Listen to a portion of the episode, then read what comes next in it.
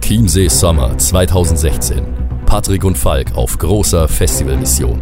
Unsere Erlebnisse aus erster Hand. Alles okay? Kanu fahren? Wir singen. Unser Kampf gegen Sonne und Hitze.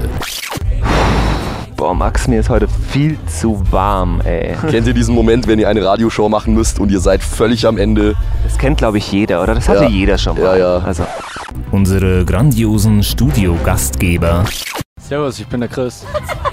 Ich bin Produktionsassistenz für Festivals. Hier hat uns gerade jemand ins Studio gekotzt.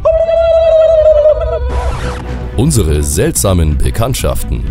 Es war echt eine Gruppe von 15, 20 Leuten und alle haben Latein geredet. Hot, hot, hot, hot. Also ich bin äh, Thorsten erstmal, bin 42, mach Trockenbau. Vor 19 Jahren war ich, glaube ich, das erste Mal hier beim Chiemsee und bin da auch irgendwie auf Pilzen hängen geblieben.